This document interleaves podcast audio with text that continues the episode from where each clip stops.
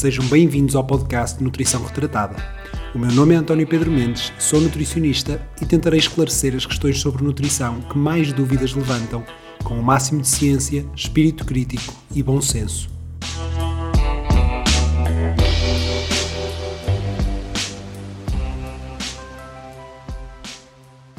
Hoje vamos falar sobre o tipo de proteínas com mais fama e relevância em contexto de exercício físico, a proteína whey. São frequentes as questões como: devo tomar proteína whey? Se sim, de que tipo? Será que a concentrada é melhor para a hipertrofia muscular e a isolada melhor para a perda de peso? E a hidrolisada, que vantagens terá? Devo tomar antes ou depois do treino? Que quantidade posso tomar por dia? Será que não me vai fazer mal aos rins? Bem, estas são apenas algumas das muitas questões que frequentemente se colocam e às quais tentarei responder neste episódio. O termo whey foi importado diretamente do inglês e significa soro de leite. Portanto, podemos chamar-lhes proteínas do soro de leite, que, como o próprio nome indica, derivam desse soro, que é a parte líquida do leite que se separa durante a produção do queijo. Ora, nesse processo de produção, as proteínas que ficam aprisionadas na massa que coagula para formar aquela textura típica do queijo, essas proteínas denominam-se caseína e representam cerca de 4 quintos das proteínas totais do leite. Já os restantes 20% são proteínas do soro, a parte líquida que escorre e que não fica aprisionada nesse conglomerado. Já toda a gente abriu um iogurte e viu um líquido na parte de cima desse iogurte. Ora, isso é o soro de leite. E a indústria queijeira costumava descartá-lo até descobrirem o seu valor nutricional e comercial. Depois de ser separado durante a produção do queijo, o soro passa por várias etapas de processamento e torna-se aquilo que as pessoas geralmente reconhecem como a proteína whey, que é aquele pó que se adiciona a batidos ou até mesmo a barras de proteína. E como é que se produz a proteína whey? Quais são os diferentes passos? Ora, em primeiro lugar, evidentemente, há a retirada do leite das vacas. E por muito óbvio que isto seja, há quem tome proteína whey sem sequer pensar que vem do leite e por isso achei relevante começar por aqui.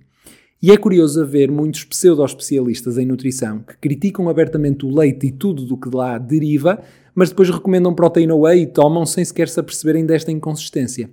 Bom, à parte disto, após a retirada então do leite, há uma separação onde é dividido então por dois componentes fundamentais. O leite dá origem então à coalhada, para depois formar o queijo nos diferentes processos posteriores, e ao soro do leite. Este soro de leite passa depois por um processo de filtragem, entre outros tipos de processos de tecnologia alimentar, para remover a maior parte das gorduras e da lactose, resultando num maior teor de proteína naquele líquido. Esse líquido é então submetido a um processo de secagem, geralmente por pulverização ou outros métodos até, eh, enfim, mais avançados, que transformam o líquido em pó e que dá origem ao produto final de proteína de soro pronto para consumo até chegar ao consumidor final. Normalmente há adição de substâncias para melhorar o sabor e o aroma, até porque proteína whey sem estas substâncias não é propriamente agradável. Só mesmo quem já provou pode confirmar. Uh, e como esta proteína não tem um gosto muito bom por si só, normalmente é aromatizada e adoçada com edulcorantes não calóricos, aspartame, sulfame de potássio, sucralose, entre outros. Portanto, aqueles que normalmente também se utilizam em laticínios magros com sabor, uh, ou até mesmo em refrigerantes zero. Os pós de sabor a chocolate, baunilha e morango são normalmente os mais populares, mas atualmente temos sabores para todos os gostos, uh, incluindo até de famosas receitas de Natal.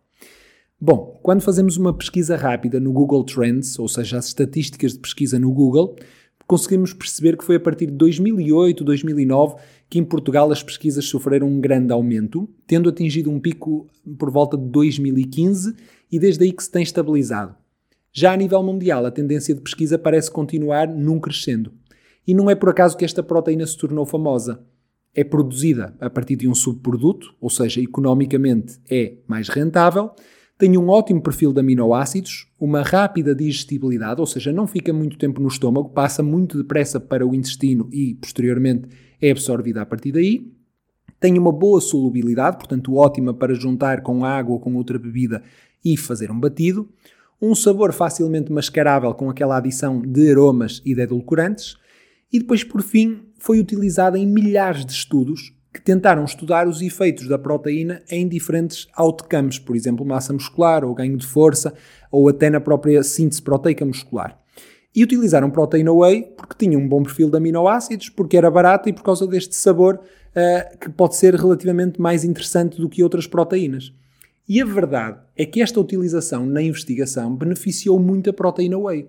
Porque quando os estudos descobriam que ingerir mais proteína significava maior aumento de massa magra, por exemplo, era frequente a imprensa noticiar como ingerir proteína whey leva a maior massa muscular, quando na verdade não estava relacionado com ser proteína whey, mas simplesmente com ser maior ingestão de proteína no geral. Agora, passemos à parte dos diferentes tipos de proteína whey. Concentrada, isolada e hidrolisada são as mais conhecidas.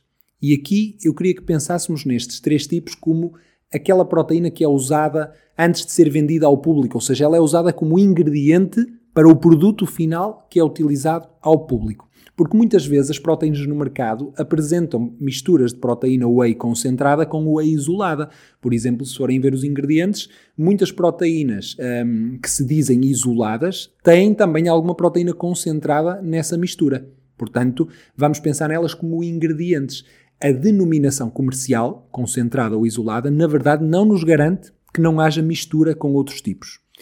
A proteína whey concentrada é normalmente aquela que tem um custo mais baixo por cada quilo e também tem um menor teor de proteína relativamente a uma proteína isolada, variando entre os 70% e os 80% habitualmente. Portanto, 100 gramas do pó que é vendido contém 70 a 80 gramas de proteína. Tem frequentemente um maior teor de gorduras e de hidratos de carbono, incluindo lactose, juntamente com alguns compostos bioativos encontrados no soro de leite, compostos bioativos estes que são associados muitas vezes a efeitos benéficos na saúde. Por sua vez, a proteína isolada é como uma proteína concentrada, mas que foi passada por processos que permitiram isolar melhor a proteína dos restantes compostos, nomeadamente da lactose e da gordura. Portanto, à partida, numa proteína isolada, o teor de proteína aumenta e o de gorduras e hidratos de carbono diminui. Como consequência, um scoop de proteína isolada, por exemplo, vamos pensar em 30 gramas de pó, terá menos lactose do que um scoop de whey concentrada. Mas isto só se torna relevante para quem tiver algum tipo de intolerância, como vamos ver mais à frente. Quanto à proteína hidrolisada, enfim, podemos pensar nela também como uma proteína concentrada ou isolada, mas que sofre uma hidrólise parcial, ou seja, uma quebra das proteínas em peptídeos menores, ou seja, em frações mais pequenas que permitem uma absorção ainda mais rápida. E aqui também já estão a imaginar as manchetes sensacionalistas. O whey hidrolisada é ainda mais potente porque tem uma absorção super rápida. A questão é, à partida, o que nos interessa a nós é ter maiores ganhos de massa muscular ou ganhos de força. E aqui a ciência é sólida. É que eles não existem na proteína hidrolisada. Ela não é capaz de potenciar mais o anabolismo muscular do que uma proteína concentrada ou isolada, por muito que a sua absorção até possa ser ligeiramente mais rápida. Portanto, não há vantagem nesse sentido. Com base nesta introdução aos três tipos de proteína, é fácil perceber que aquela alegação de que a proteína concentrada é melhor para a hipertrofia e a isolada melhor para o emagrecimento é completamente descabida, já que as diferenças são muito ligeiras no teor de lactose, gordura, proteína e calorias. E se as diferenças por 100 gramas já são pequenas por si só, quando consideramos uma porção de 25-30 gramas, mais pequenas ainda são.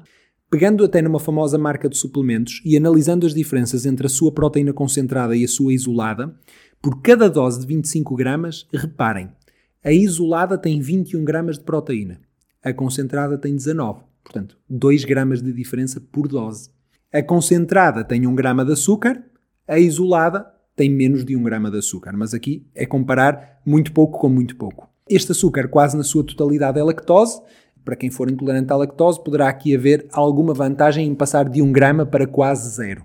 Quanto à gordura, 1 grama e meio na concentrada, 1 grama e meio de gordura e zero na isolada. Estamos a falar aqui de cerca de 13, 14 calorias de diferença por dose, tendo em conta a questão da gordura. Portanto, não me parece de todo significativo. A não ser, como eu disse, para quem tenha alguma intolerância à lactose e se sinta melhor com uma proteína isolada por esse mesmo motivo. Aliás, a proteína concentrada ainda tem uma vantagem extra. É que, como passa por processos menos fortes de retirada de lactose e gordura, acaba também por manter mais vitaminas e minerais presentes no leite. Portanto, se pensarmos na qualidade nutricional por este prisma dos micronutrientes, a concentrada é a melhor até pode ser adquirida. Portanto, qual é que devemos escolher? Devemos fazer contas à quantidade de proteína e ao preço por cada grama. E não é cada grama de pó, mas sim cada grama de proteína, efetivamente. Reparemos no seguinte exemplo. Se 1 kg de proteína whey custa 30 euros, significa que cada 25 gramas desse pó custa 75 cêntimos. Se a concentração for de 80%, significa que desses 25 gramas de pó, 20 são proteína. Então eu com 75 cêntimos consigo comprar 20 gramas de proteína. Fazendo as contas ao grama, significa que cada grama de proteína sai a 3,75 cêntimos. E podemos fazer esta conta para toda e qualquer proteína no mercado e perceber por que valor é que cada marca está a vender a sua proteína. As maiores diferenças entre marcas são, na verdade, nos próprios sabores. Há marcas que eventualmente capricham mais nesta vertente e para algumas pessoas pode compensar um custo maior se isso refletir um aumento grande no sabor. E dou-vos aqui uma experiência pessoal. Quando pegamos no sabor a chocolate, nestas proteínas, a diferença entre marcas é grande e conseguimos encontrar sabores extraordinários e outros que possam ser até um bocadinho mais enjoativos e mais artificiais. Agora, temos que nos questionar: a proteína whey é extraordinária? Leva a resultados melhores que outros tipos de proteína? É que apesar de ter uma velocidade de absorção maior, a proteína whey já foi muitas vezes comparada à proteína do leite, ou seja, proteína que tem 80% de caseína e apenas 20% de whey, e a capacidade de estimular a síntese proteica muscular é semelhante, apesar da absorção mais rápida no caso da proteína whey. E o mesmo quando se vai estudar massa muscular. A proteína whey não tem mostrado ser superior ao leite, nem tampouco a algumas proteínas vegetais como as proteínas de soja. Portanto, não nos deixemos iludir. Em quem quer potenciar resultados, começar a tomar proteína whey não vai trazer benefícios extra a não ser que essa dose de proteína seja uma ajuda para atingir as necessidades proteicas totais diárias. Claro que podemos afirmar que a proteína whey é uma boa fonte de proteína que ainda por cima tem poucas calorias, ou seja, consegue-se obter uma boa dose de proteína quase sem gordura e hidratos de carbono. E neste sentido pode ser particularmente útil em processos de emagrecimento. Ainda que atualmente os iogurtes proteicos consigam rácios de proteína, calorias quase tão bons como as proteínas em pó. Portanto, essa vantagem já quase desaparece. Quanto e quando é que devemos tomar? Não há uma quantidade ótima, nem sequer quantidade limite por dia. Esta ingestão, mais uma vez, tem é de ser ajustada à proteína total diária. Portanto, é perfeitamente possível em vários planos alimentares feitos por mim que se encontrem doses de 10, 15 gramas por dia ou até de 50, 60 em situações mais específicas. Quanto ao timing, outro grande mito, aquele de que a proteína whey é específica para ser tomada após o treino. Ainda que ela possa ser tomada após o treino, não é de uso exclusivo aí. Pode ser usada como pré-treino, como pós, pode ser incluída em receitas noutros momentos do dia, pode ser útil para quem quer ter uma ingestão proteica a meio da manhã ou a meio da tarde, mas não consegue transportar alimentos que necessitem de refrigeração. Portanto, há aqui vários tipos de possibilidades, tem é que ser tudo muito bem estudado e integrado no dia alimentar. Quanto ao receio da toma de proteína whey, devem ter tanto receio quanto ao de comer mais queijo, beber mais leite ou comer mais ovos, atum e frango. Proteína é proteína. Os riscos com proteína whey, principalmente de marcas reconhecidas, são baixíssimos. E quem ouviu o episódio de podcast sobre os suplementos alimentares deve, pode e deve ter ficado receoso com os suplementos de uma forma geral, mas a verdade é que proteínas whey raramente dão problemas. São muito mais os extratos botânicos do que proteínas whey. Aliás, muitos iogurtes ou bebidas proteicas no mercado não são mais do que leite, fermentado ou não, ao qual adicionaram proteínas em pó para fortificarem e aumentarem o seu teor de proteína. Portanto, os riscos de tomar proteína whey não serão muito diferentes até daqueles de ingerir mais um ou outro iogurte proteico. Agora, o que tem que se avaliar bem é a sua pertinência. É que por muito que não haja prejuízo na saúde do rim em quem não tem problemas a este nível, a verdade é que também não faz muito sentido estar a acrescentar mais proteína num dia alimentar que já tenha suficiente. Utilizando a expressão popular, isto é como chover no molhado. Para além disso, essa proteína extra estará a ocupar espaço que poderia ser ocupado por outros alimentos que eventualmente poderiam ter maior interesse nutricional. E estou-me aqui a lembrar de fruta e frutos oleaginosos. Dito isto, deixo os 5 pontos a reter. O whey isolada não é propriamente melhor opção que o whey concentrada. A hidrolisada não tem vantagens extra, a não ser em situações patológicas específicas, portanto para uso clínico. Proteína whey não é uma fonte extraordinária de proteínas, ou seja, não trará benefícios únicos e insubstituíveis.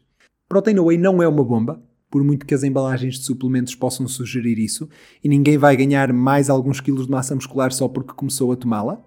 E por fim, reforço o que já tenho vindo a dizer. Invistam num acompanhamento por um nutricionista. O investimento que farão vai diluir-se naquilo que vão poupar em proteínas, noutros suplementos e até em alimentos desnecessários do ponto de vista nutricional.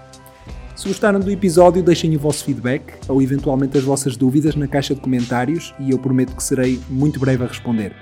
Até ao próximo episódio.